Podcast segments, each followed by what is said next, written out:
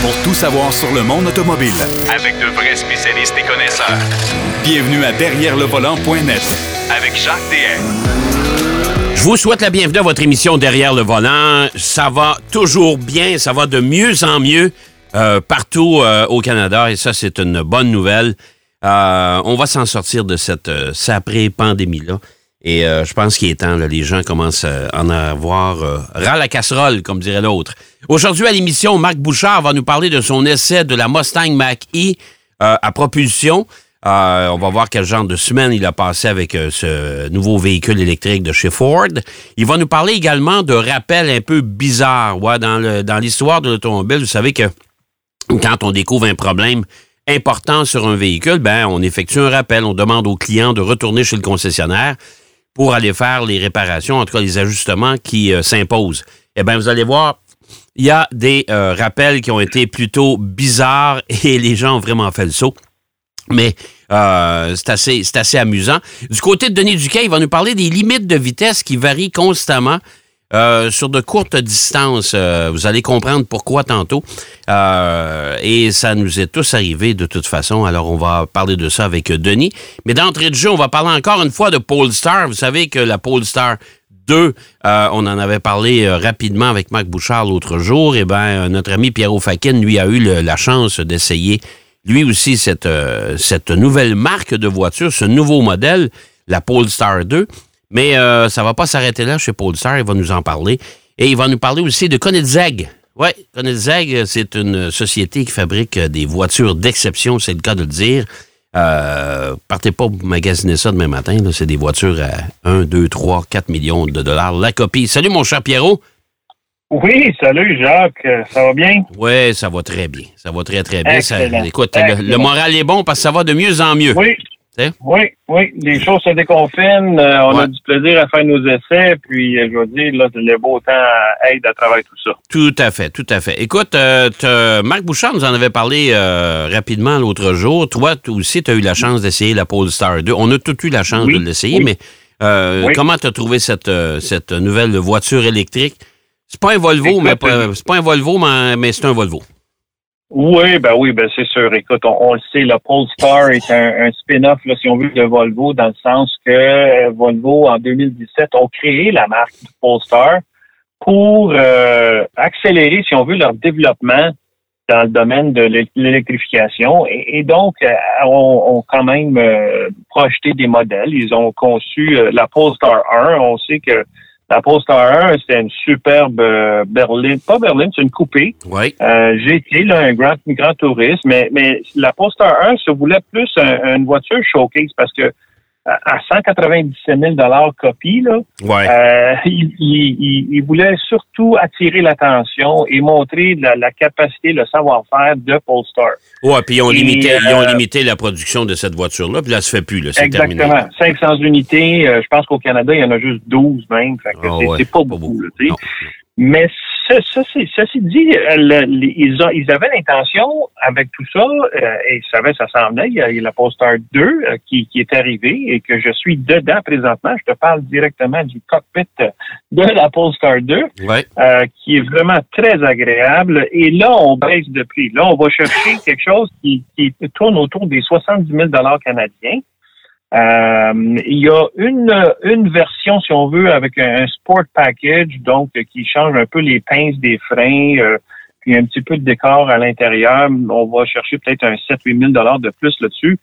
Mais c'est une voiture qui va sérieusement rivaliser tout ce qui est Tesla et, autres voitures dans le domaine du luxe électrifié, là, parce qu'elle est vraiment très réussie, cette voiture-ci. Selon moi, là, en tout cas, là, au niveau design, au niveau ergonomie à l'intérieur, les matériaux qu'ils utilisent, euh, Polestar, je m'en allais dire Volvo, on est tellement habitués, là.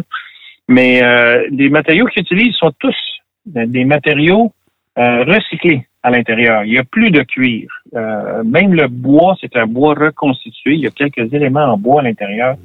C'est très très joli. C'est bien. C'est fait avec beaucoup de goût. Il y a un genre de piqué gris pâle qui est superbe. Ben moi, moi, moi, moi, je te dirais, mon, mon, mon opinion première, c'est qu'une un Polestar ou bien beaucoup d'autres produits sur le marché, euh, la qualité d'exécution, la qualité d'assemblage, euh, les matériaux choisis, c'est nettement supérieur à Tesla. Parce que Tesla, là, on paye très cher. C'est pour la technologie, puis c'est parce que c'est une voiture qui est en vogue, là, euh, qui est à la mode. Mais euh, on s'entend que la qualité d'exécution et le choix des matériaux ne sont pas là. là. Non, ne sont pas là. Et, il y a beaucoup de, plusieurs, en tout cas, des, propriétaires de Tesla qui se plaignent de ça. Et maintenant, je veux dire, là, comme j'ai dit, le, la, compétition va être féroce envers Tesla. Oui, ils ont la technologie, tout ça, mais tout le reste des, manufacturiers et des constructeurs euh, s'en viennent avec euh, des choses, des, éléments, des technologies très compétitives. D'ailleurs, Polestar vient de signer une entente de principe avec une firme coréenne pour développer encore plus des batteries. Euh, ça, c'est le nerf de la guerre, hein? c'est les batteries. Euh, et donc, il faut, il faut vraiment s'approvisionner et établir des, des, des partnerships euh, stratégiques pour aller chercher cette, cette technologie-là puis avoir l'accès à ces batteries-là. Mais la Polestar 2, ce qui est intéressant, c'est que je trouve par rapport à d'autres voitures électriques que j'ai conduites, la conduite, elle est, je sais pas, mais elle est vraiment, vraiment agréable. Évidemment, moteur électrique, on sait, la, la, la, la puissance est instantanée, mais elle est aussi d'une douceur. Euh, on peut ajuster la sensation du volant entre léger, standard et ferme, ferme étant un peu plus sportif et tout ça. Euh, la régénération est ajustable. Et ce que j'aime bien, comparé à Tesla, ce que j'aime pas dans Tesla, dans le fond, là, c'est qu'il y a un super grand écran au milieu qui, selon moi, est un peu excessif. C'est vraiment trop grand. Dans ce cas-ci, on a un écran qui fait la forme d'une tablette, un iPad, si on veut, de, 8 par 12, qui est amplement suffisant. Euh, on n'a pas besoin d'aller chercher euh, d'autres euh, d'autres grandeurs d'écran. Et là, là-dessus, évidemment, c'est un peu, il faut se familiariser là avec les fonctions parce que même dans les Volvo là, des fois c'était pas si intuitif. Ah, ça c'est pas c'est pas intuitif chez, chez Volvo, chez Polestar. Ça, ça j'ai remarqué ça. Oui, mais là, écoute, ça, commence à, s'épurer et, c'est quand même mieux. On a quand même encore une roulette pour le volume de la radio, au moins ça, ça c'est bon. Euh, la clim, c'est assez simple, mais ce qui est unique aussi avec euh, Polestar, c'est qu'ils ont euh, maintenant un système d'infodivertissement développé avec Google. Donc, il y a l'assistant voix Google qui reconnaît vraiment très facilement la voix, que ce soit en n'importe quelle langue, en français. Je vais l'essayer en italien tantôt, tiens. Juste pour voir ça. ça, je vais te laisser l'essayer. Oui, c'est ça. Mais, mais, mais c'est facile à utiliser. On peut ajouter. Écoute, c'est le système Android, dans le fond, qui se trouve à bord de la voiture. Comme un téléphone Android. Tu peux ajouter des applications, tu peux les enlever. Donc, tu veux écouter la radio, tu veux écouter n'importe quelle autre station, n'importe faire toutes sortes de choses. Tu peux les intégrer à ta voiture. OK. Euh, et, là, on parle quand même d'une voiture qui a deux moteurs électriques de 150 kW chaque, un au-dessus de chaque essieu euh, avant et arrière. Et on parle de 300 kW. Donc, l'équivalent de 408 chevaux vapeur. C'est quand même beaucoup, euh, hein? C'est quand même beaucoup. À 487 livres-pieds de couple, ça, se déplace pas mal vite. Écoute, ils disent que le 0-100, il se fait en 4,45. Quand même. Euh, pour une voiture comme ça. Et ce qu'ils disent aussi comme clientèle de cette voiture-ci, c'est une clientèle qui euh, va dans la nature, qui, qui va se promener un peu dans le bois et tout ça, parce que c'est une voiture à haillons. Hein? Ouais. Euh, il y a quatre places. Les places arrière, je te dirais, c'est un peu exigu pour y rentrer, mais une fois qu'on est dedans, on est correct. Il y a beaucoup de places de, de, de chargement à l'arrière. Et la capacité de chargement peut aller jusqu'à 3300 livres. c'est quand même pas si mal pour une voiture qui, c'est pas une camionnette, là, Oui, tout à fait. Alors, une voiture qui est super bien finie, euh, très, très bien, bien pensée. Euh, elle se comporte euh, fabuleusement bien, franchement, là. Bon, Chapeau à, à Polestar. Le toit est complètement vitré. Donc, c'est une réussite, moi, je pense, et ils vont en vendre certainement beaucoup. Écoute, Jacques, j'ai eu tellement de gens qui m'ont approché dans la rue, stationné, venu voir, c'est quoi, qu'est-ce que c'est, tout le monde voulait savoir c'est quelle espèce de voiture. oui, tout à fait, ouais. Bon. Euh, euh, ben, ça, c'est la Polestar 2, mais tu mentionnes qu'il y aura une Polestar 3. Eh oui, eh oui, Polestar 3 qui est euh, en train de se planifier ben, depuis un petit bout quand même, là. Le problème avec la Polestar 3, c'est que euh, elle devait être faite euh, en, seulement en Chine et on sait que le fait que ça soit fait en Chine, les Américains ont un tarif spécial sur tous les produits chinois. Oui. Alors Polestar s'est dit, on s'en va en Caroline du Sud, à Ridgeville, et on va la produire aux États-Unis.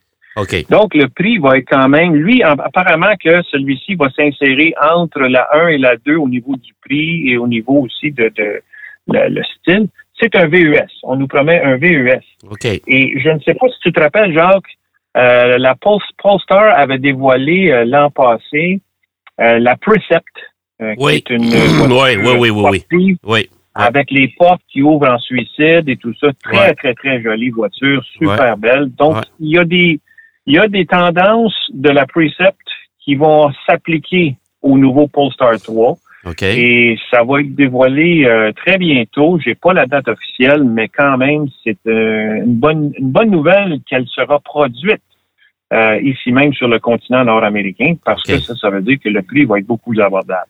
Ouais, ben, puis de toute façon, il y, a une, il y, a une certaine hantise actuellement pour les produits fabriqués en Chine. Il y a beaucoup de gens qui disent ben écoute, moi si c'est fait en Chine, je l'achète pas. alors ça va ça va permettre de faire une meilleure mise en marché dans un marché qui est important, on s'entend que les États-Unis particulièrement, et si on parle de la Californie, oh boy. Ben, euh, oui, exactement, Jacques. Et, pour Polestar, Polestar, c'est leur deuxième marché le plus gros euh, mondial. Donc, euh, je pense que c'est une bonne chose qu'ils investissent aux États-Unis, un peu comme d'ailleurs certaines autres compagnies ont fait. Oui, oui, tout à fait. Parce que ça devient, du produit local, si on veut. Alors, ça veut juste être positif pour le consommateur. Oui, et voilà. Euh, Koenigsegg, ça, c'est une compagnie qui fabrique des voitures, quand on dit d'exception euh, dans le fond, je vais vous faire un résumé. Koenigsegg, c'est euh, une compagnie qui fabrique des F-18 avec quatre roues. c'est à peu près ça. C'est à peu près ça, parce que Christian von Koenigsegg, comme il s'appelle,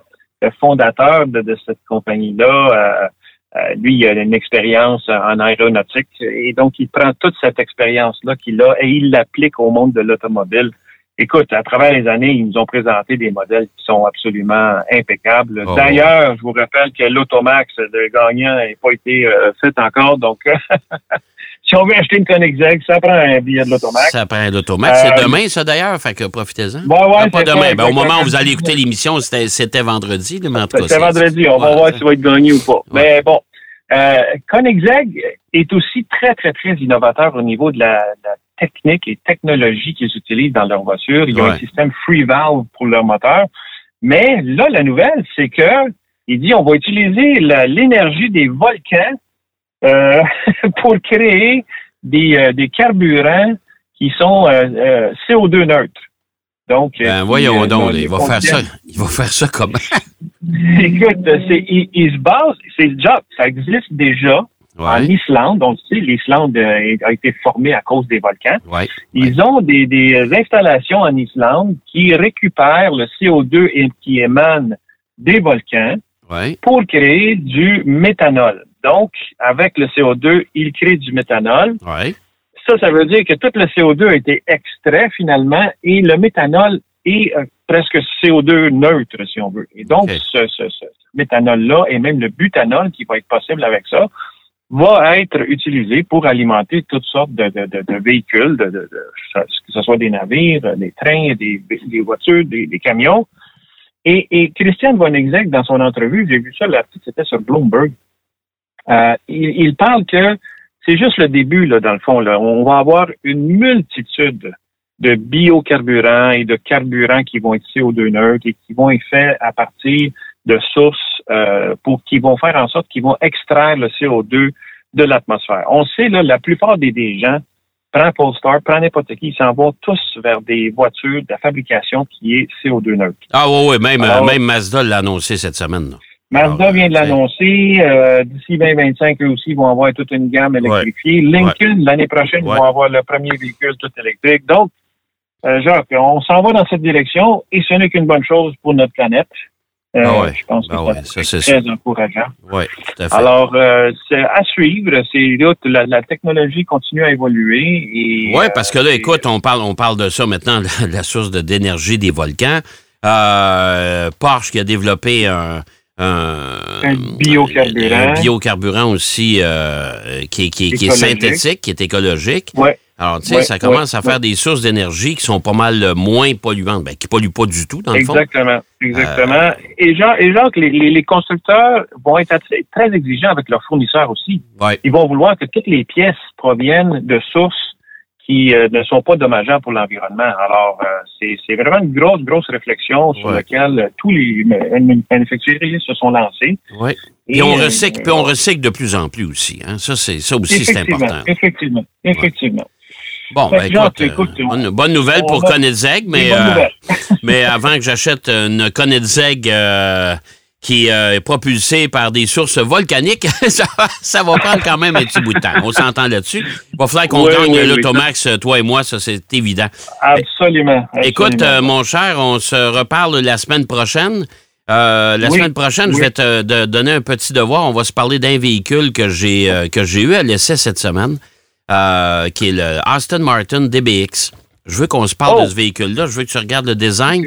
On regarde les photos. les photos, c'est un peu particulier. Quand on le voit en vrai, c'est un autre paire de manches. C'est un véhicule que je trouve particulièrement élégant. On va parler de ses performances, etc. Fait que la semaine prochaine, regarde-toi du temps pour euh, parler de ce véhicule-là. Je vais avoir ton opinion de designer. Je dis rien, je regarde, je, je, mords ma langue. OK. Bon, ben excellent. On s'en parle la semaine prochaine, mon cher. Oui, monsieur. Oui, Merci. Pierrot Fakin qui nous parlait de Koenigsegg et de Polestar 2 et 3. Ben oui, la 3, la 3 s'en vient bientôt. On va aller faire une pause. Au retour de la pause, on parle de limite de vitesse avec Denis Duquet. Derrière le volant. De retour après la pause. Pour plus de contenu automobile, derrière le volant.net.